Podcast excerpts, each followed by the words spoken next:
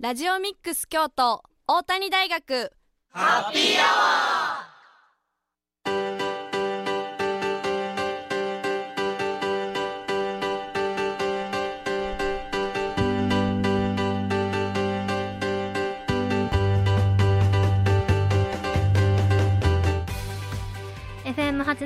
ラジオミックス京都ここからは大谷大学ハッピーアワーのお時間ですこれから19時50分まで大谷大学でまちづくりを学ぶメンバーが大学周辺の楽しくて役に立つさまざまな情報を皆様にご紹介いたしますまたこの番組は再放送もお送りしております木曜日の午後11時からと週末土曜日日曜日の午後10時から再放送をしているのでそちらも合わせてお聞きください皆さんこんばんは本日のパーソナリティは大谷大学3回生の西川文乃と住大輔と二回生の宇多正人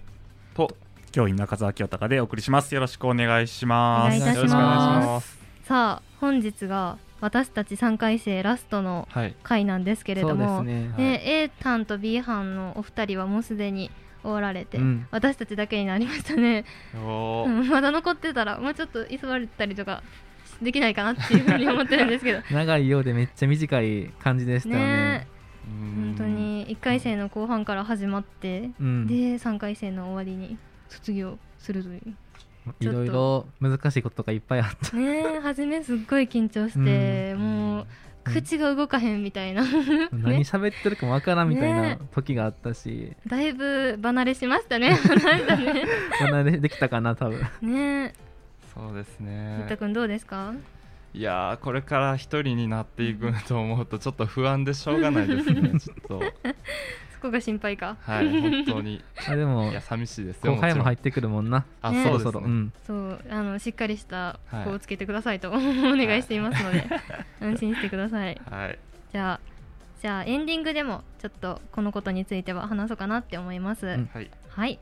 番組では皆様からのメッセージもお待ちしておりますメッセージは番組公式のアカウントまでダイレクトメッセージをお願いしますツイッターのアカウントはアルファベットすべて小文字できたきたアンダーバー大谷ですまた Facebook ページもありますのでそちらもご覧くださいそれではここで一曲お送りします八谷七しで縫い口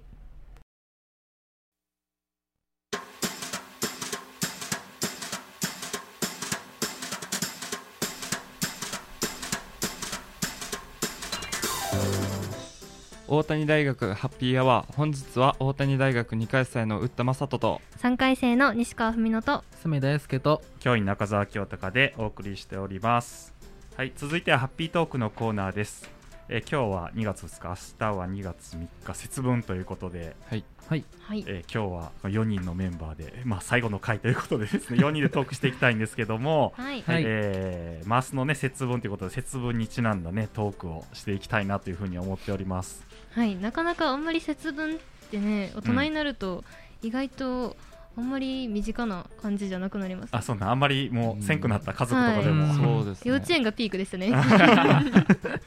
そう確ねかにまあねあのーなんか大学生にとってはこの2月の頭ぐらいって言ったらあやっと後期の試験が終わっいやてそうなん ですよ春休み始まるわっていう感じ そうなんでですよそうですねまあそういう意味ではね、あのまた後の話でも出てくると思うんですけど、そういうこう、ね、大学生にとってもちょっとシーズンの変わり目みたいなね、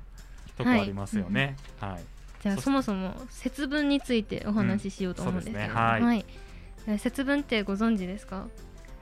はいあんまり知らないですよ節ね分は知って節るけ分どの日はけど日は多分みんな知って る、はいうん、実はですねえっとですね鬼を追い払って新年を迎える立春の前日の行事のことなんですけれども、うん、今年が2月3日が節分の日なんですけど実は毎年2月3日が節分の日とは限らないんですよってえいうーえ意外じゃないですか私これ初めて知ってびっくりしたんですけどーはいあの節分の日が立春の前日にあたる日にうん設けられてるんですけど、あの立春の日が実は日によってあの年によって変わるんですよでうん2月3日っていうのをあの節分の日ってしてるわけじゃないんですよ立春の日の前日ってしててえー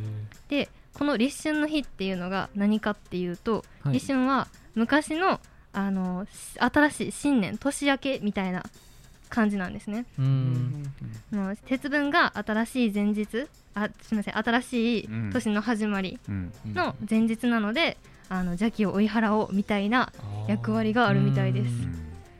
そうなんですよなので、うんあのここ30年間はだいたい2月3日が節分らしいんですけれども、あの2年前の2021年は2月2日が節分やったみたいですそうそう、へーニュースちょっとニュースになってましたねあそうなんですかうん124年ぶりっていうへえそうなんですかほどえ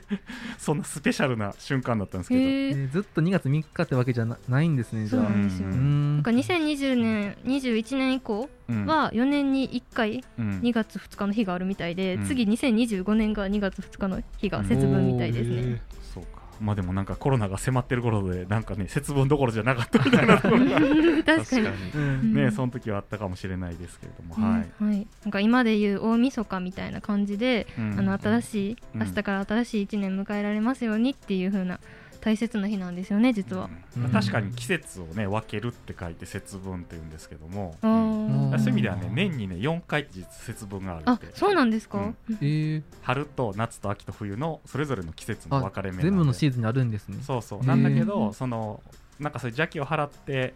あのなんかそういうふうにねこう払おうっていうことでいろいろ節分行事戻すのはまあ一番最初の、うんんあの季節の分かれそう目ですといねうこと確かでに新年春を迎えるためにってことですよね、うんうんそうなんですよねでも今ちょっとねお話も出たんですけれども、まあ、節分といえばあの豆まきっていうのがねそうですねそうですねうんうん豆まきをする行事みたいな覚え方をしてる人もいるかもしれないんですけれ ども、はいはい、皆さんのお家でもなんかやってました豆まきそうですねちょっとお父さんが鬼の仮面をつけてあでーうんや ねまあ豆をまってお父さんを追い出すみたいなのえよくやってましたーやったことなかったです幼稚園でもそういう授業時は卒業しましたね僕の家もの小学校小学でも3年生ぐらいまではうんやってましたね、お父さんがえーぶったくんと同じであの鬼の仮面かぶ って、うんうん、なるほどまあそんなね豆まきなんですけど、まあ、そもそもなんで、あの何鬼に対してね豆をまくのかってね、まあ、うんその辺のこともいろいろ由来があると思うんですけども、うったくんなんか調べてきてくれましたはいえっと節分で豆がまかれるようになった理由にはうんまあ諸説があるんですけど、うん日本では古来よりうん米麦冷え泡豆の五穀にはうんうん国霊と呼ばれる精霊が宿るとされていまして精霊うんはいうんそれその精霊が鬼を払うのには、うんまあ、その中で最も粒の大きな豆が最適と考えられたようでうん節分では豆をまくような習慣がつくようになったそうですうんじゃあまあ別にお米とかでもええけど、はい豆が一番そうなんです大よきいしうん効くんちゃうかって感じなんかそうなんです確かにはい強そう、麦とかでも別にいいんですけど、うんまあ、やっぱ大きい豆が一番効くのではないかと昔の人は考えて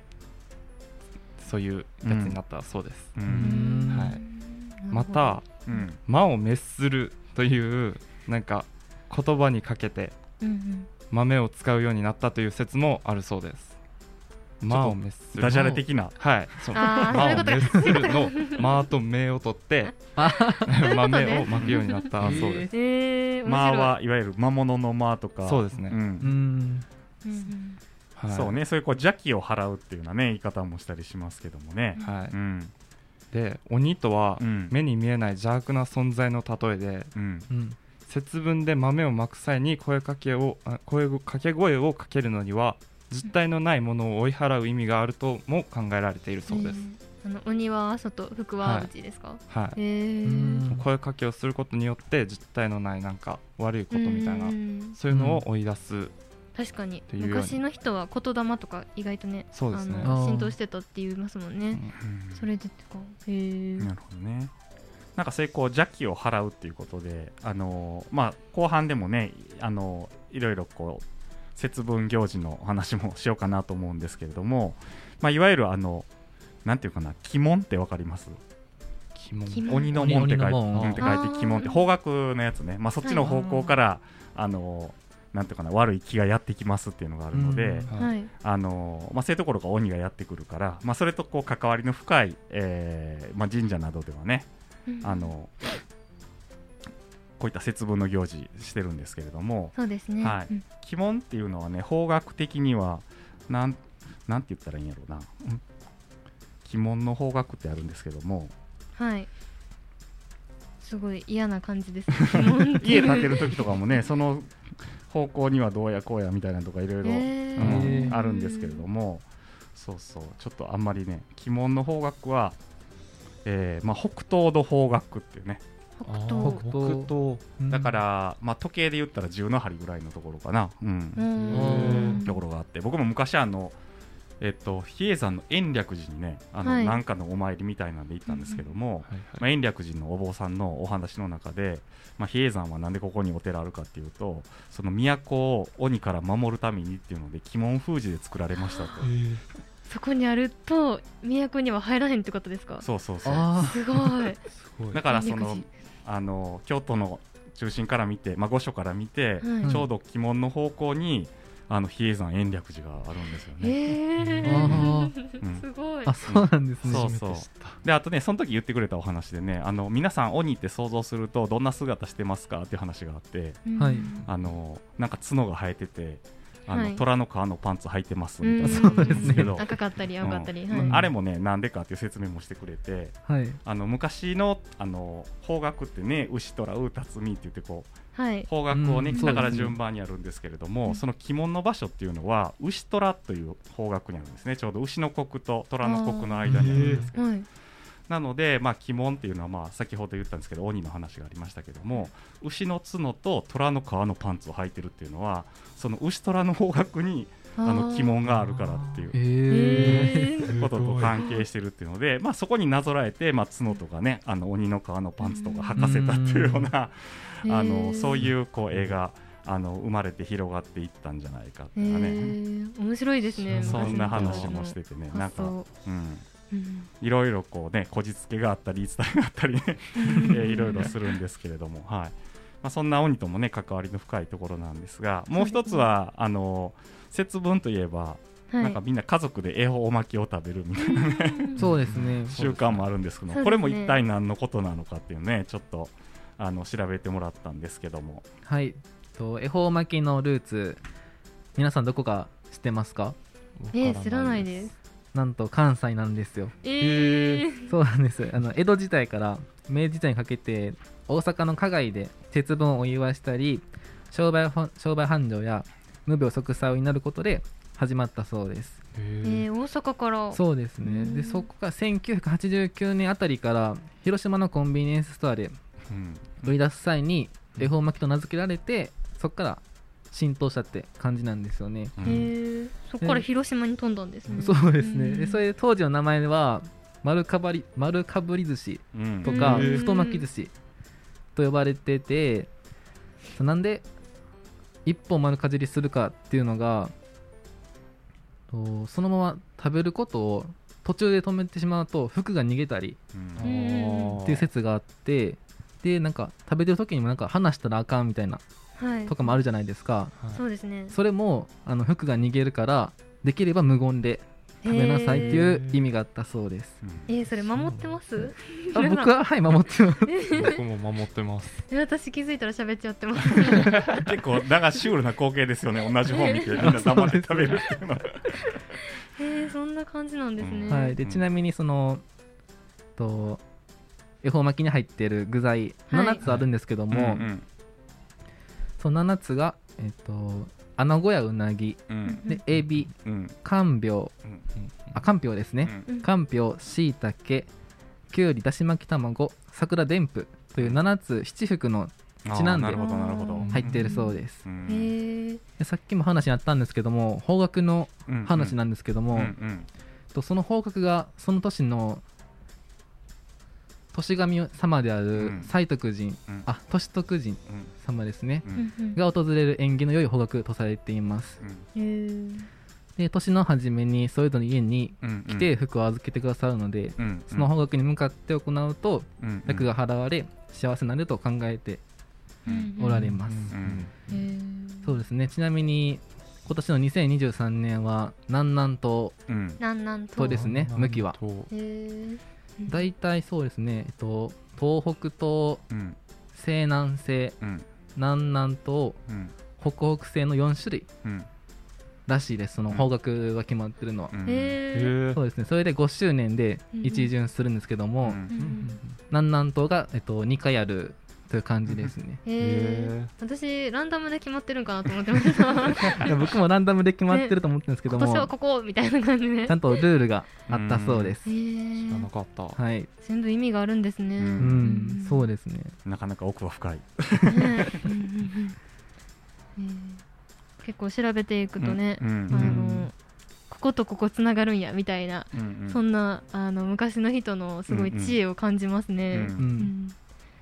ね後半でもねまたあの節分に関わるお話をたくさんしていきたいと思います。はいはいはい後半は京都市内で開催される節分行事をしょうご紹介していきたいと思いますではここで1曲ですビーズでオーシャン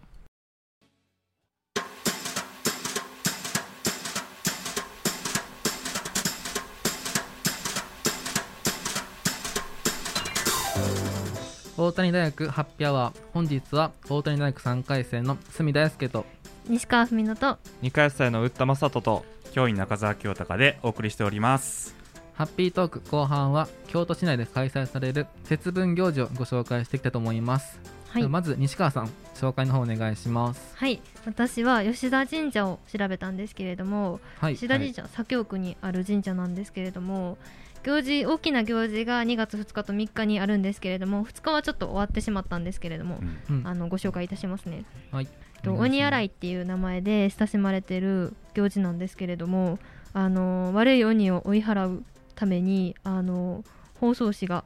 手に盾と矛を持って松明を持った同志たちが登場してあの暴れ回る赤鬼と青鬼黄鬼を追い詰めてうん弱らせて最後は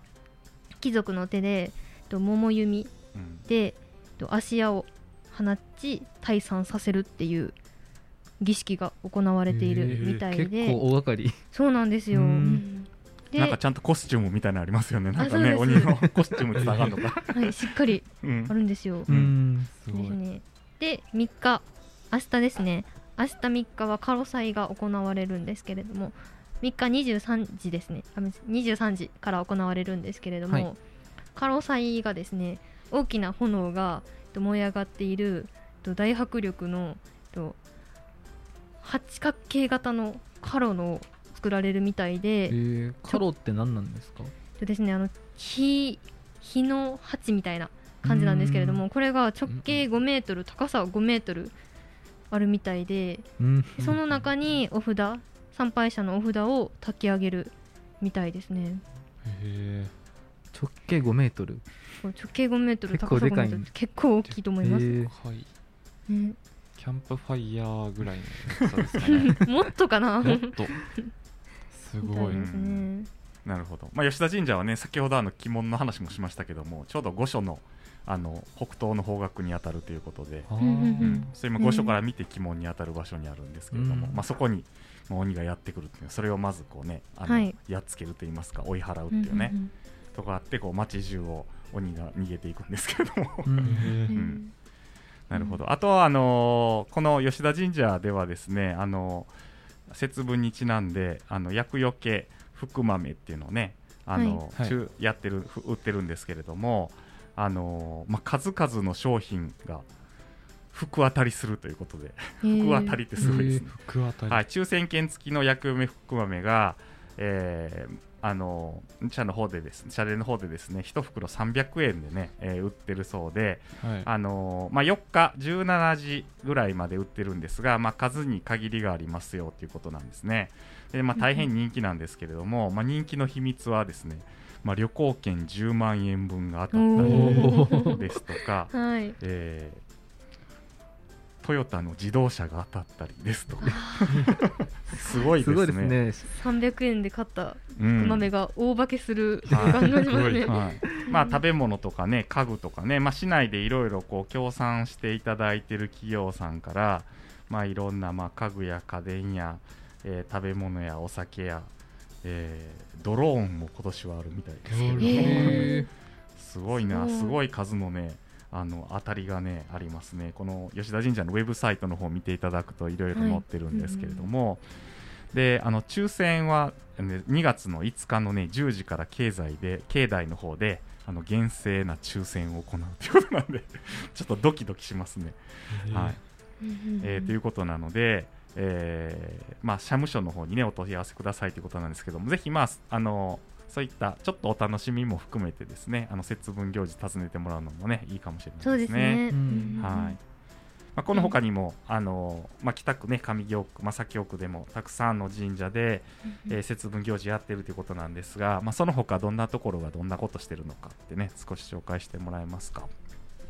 はいえっと僕が調べてきたのはうん千本釈迦堂うんというお寺なんですけれども、うんうんこの千本釈迦堂ではうん千本釈迦堂節分会うんおかめ千本釈迦堂おかめ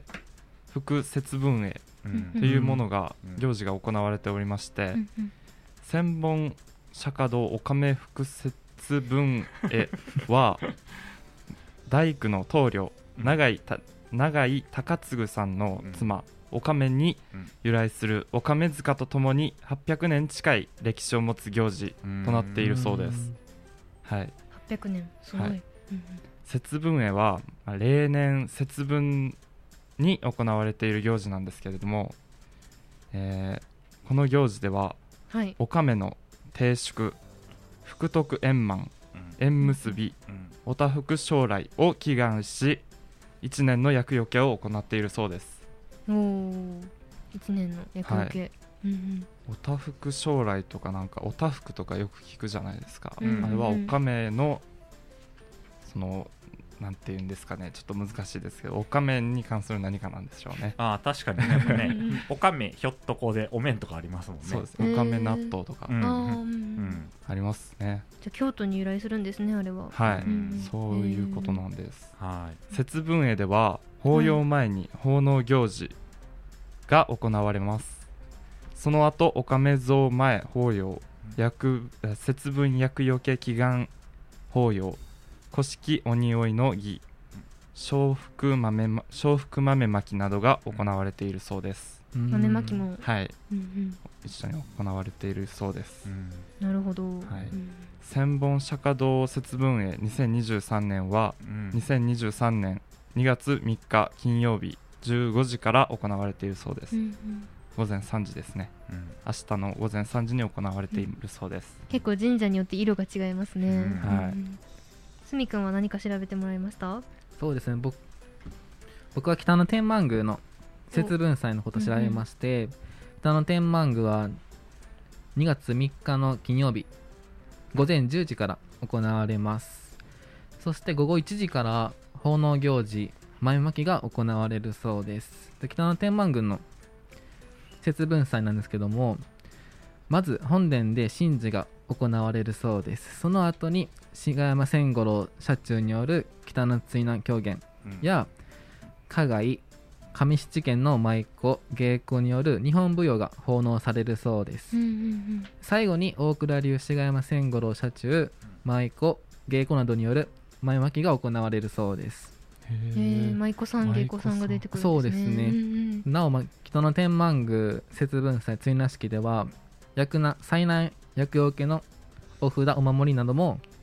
うん授与されることです、へーうんそうですねこう華やかな感じですね。うん舞妓さんが踊ってくれるんですねねえすごいうんなんか鬼が喜びそうな感じしまねすね。 確かにね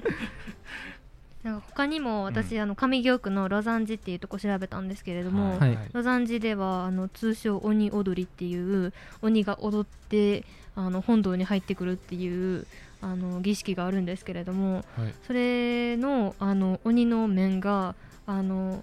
東映あの渦政映画村で作られてたりとかなんかすごそうですね。うんそうなんですよごいうん結構面白そうなイベントもありまして、うん結構そこもあのやっぱりあの結構怖い感じのお面 で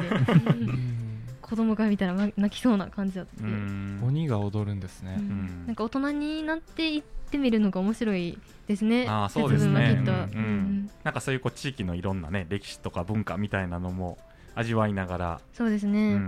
んそういうこう鬼を払ってハッピーなね 一年が過ごせるようにってねそうですね、うんんうんそういうのをぜひねお友達とかご家族とかいろんな人とね言っていただけたらと思いますはい、はいハッピートーク本日は節分にまつわるお話でしたではここで1曲ですビーズで「有頂天」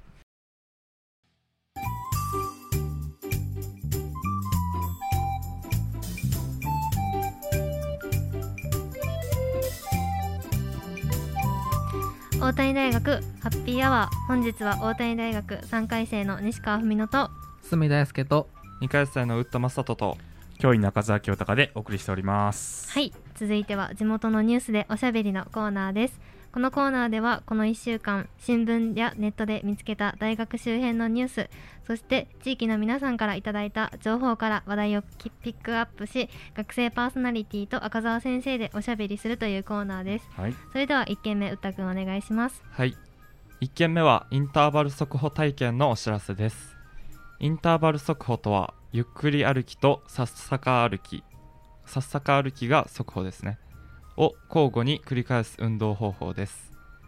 さっさか歩きを1日15分週4回以上が目安とされており5ヶ月間継続することで筋力や持久力の向上生活習慣病リスクの改善などの効果があることが報告されています今回はインターバル速報を鴨川の遊歩道約3キロで行いますコース途中には世界遺産である上鴨神社境内も歩きます境内の中は通常歩行で行います体力に自信がない方もできる運動ですので気軽にご参加ください大空の下で自然や文化を感じながら爽やかな時間を過ごしませんか日時は令和5年3月3日金曜日午前10時から正午まで午前9時45分から集合場所で受付です参加費は無料定員は20名です申し込みは北区北区役え北区役所健康長寿推進課またはお電話075-432-1438 432-1438まで申し込み期間は2月13日月曜日午前9時から2月28日火曜日までですぜひご参加してみあぜぜひ参加してみてはいかがでしょうか以上インターバル速報体験のお知らせですはいありがとうございます、このインターバル速報なんですけれども、はいこのあの実はめちゃくちゃ体にいいらしくてですねそうですねえっと体力の向上が期待されてましてうん筋力が10%、持久力が最大20%向上するみたいでへー他にもあの生活習慣病の改善とか睡眠の質が上がるみたいなんですよ睡眠の質まで上がるんですかすごい健康効果があるみたいですごいそうなんですよあとうつ病とかのあの指数が最大50%改善したりとか気分障害の改善もあるみたいで、ね、心と体にいいっぽいですね。うんすごいですねちょっとねコロナで家に引きこもり気味、運動不足気味の人もねはいそうですそうねです3キロやったらねチャレンジしやすいですしねうんうんうんうんね、ぜひ、まあなん、どこでもできると思いますけどね、ちゃんとやり方教えてもらえば、い、つでもできると思うんでね、ぜひ参加してもらえたらと思います。はいはい2件目のお知らせは2月19日の開催京都マラソン2023年についてのお知らせです、うん新型コロナウイルスの影響で一昨年大会から2年間はオンライン開催となっておりましたが今大会から復活いたしました京都マラソンは竹菱スタジアム京都これあのきょ西京極総合運動公園の中ですねをスタートし平安神宮の前でフィニッシュするコースを走るみたいです。とコースの特徴は京都らしい7つの世界文化遺産を巡りあの送り火で知られている五山を眺望できるなど三子水明の都である京都の魅力を堪能できるみたいです。と種目はフルマラソン42.195キロのフルマラソンとペア駅伝車椅子競技オンラインフルマラソンの4つですとすでにランナーや当日のボランティアの申し込みは終了しております2月19日の大会当日はノーマイカーデーに協力し皆さんで大会を盛り上げましょう以上2月19日開催の京都マラソン2023年についてのお知らせでしたはいはい、はいありがとうございますすと今年で10年みたい10周年みたいなんですけれどそもうですね、うんちょうどあの、はい東日本大震災があは始い、まった、 2000その後そにうまあそういうこう復興記念も兼ねてやろうということでね、あはのい始まったんですけどね、うん私の父が初めての大会あの初大会っていうんですかうんう2012年のうんうん初めての大会に出てましたねこのうんフルマラソンへー出てましたねなんか大阪マラソンもその辺にあったみたいでそうですね結構そうんのその時はフルマラソンすごい盛り上がってて、うん京都マラソンも参加したみたいですねそうですね、うんちょうどそのあのコロナが起こってやるかやらんかみたいなところ、うんうんうんでやったんだけどその次の年からできなかったんですよねだってうんうん次の年できなくてだから久しぶりにそうですね、うん開催ですね、うんねうんうん結構たくさんの方が来はるみたいですね京都マラソンは、うんへえねね、ちょっと観光しながらっていうか、まあ、京都の人も来ますけどね京都以外の人もちょっとこう京都を観光しながら走れるはいですもんね、うんいいですねうでん途中途中でねいろんなおお接待の場所があって、うんあのなんかやつあるとか食べれる場所があったりとか、結構それを楽しみにしてねいろいろ走らはる方多いですもはんい、ね、なんでうんまあ記録もあるけれどもそういうちょっとね観光も楽しみながら走るよっていうのはねそういう競技の特徴もありますよね。はそういですねははいい、ぜひちょっとね沿道で皆さんね市民ランナー市民の走りを応援してもらえたらと思います。はい以上地元のニュースでおしゃべりでしたここで一曲ですリトルグリーンモンスターできっと大丈夫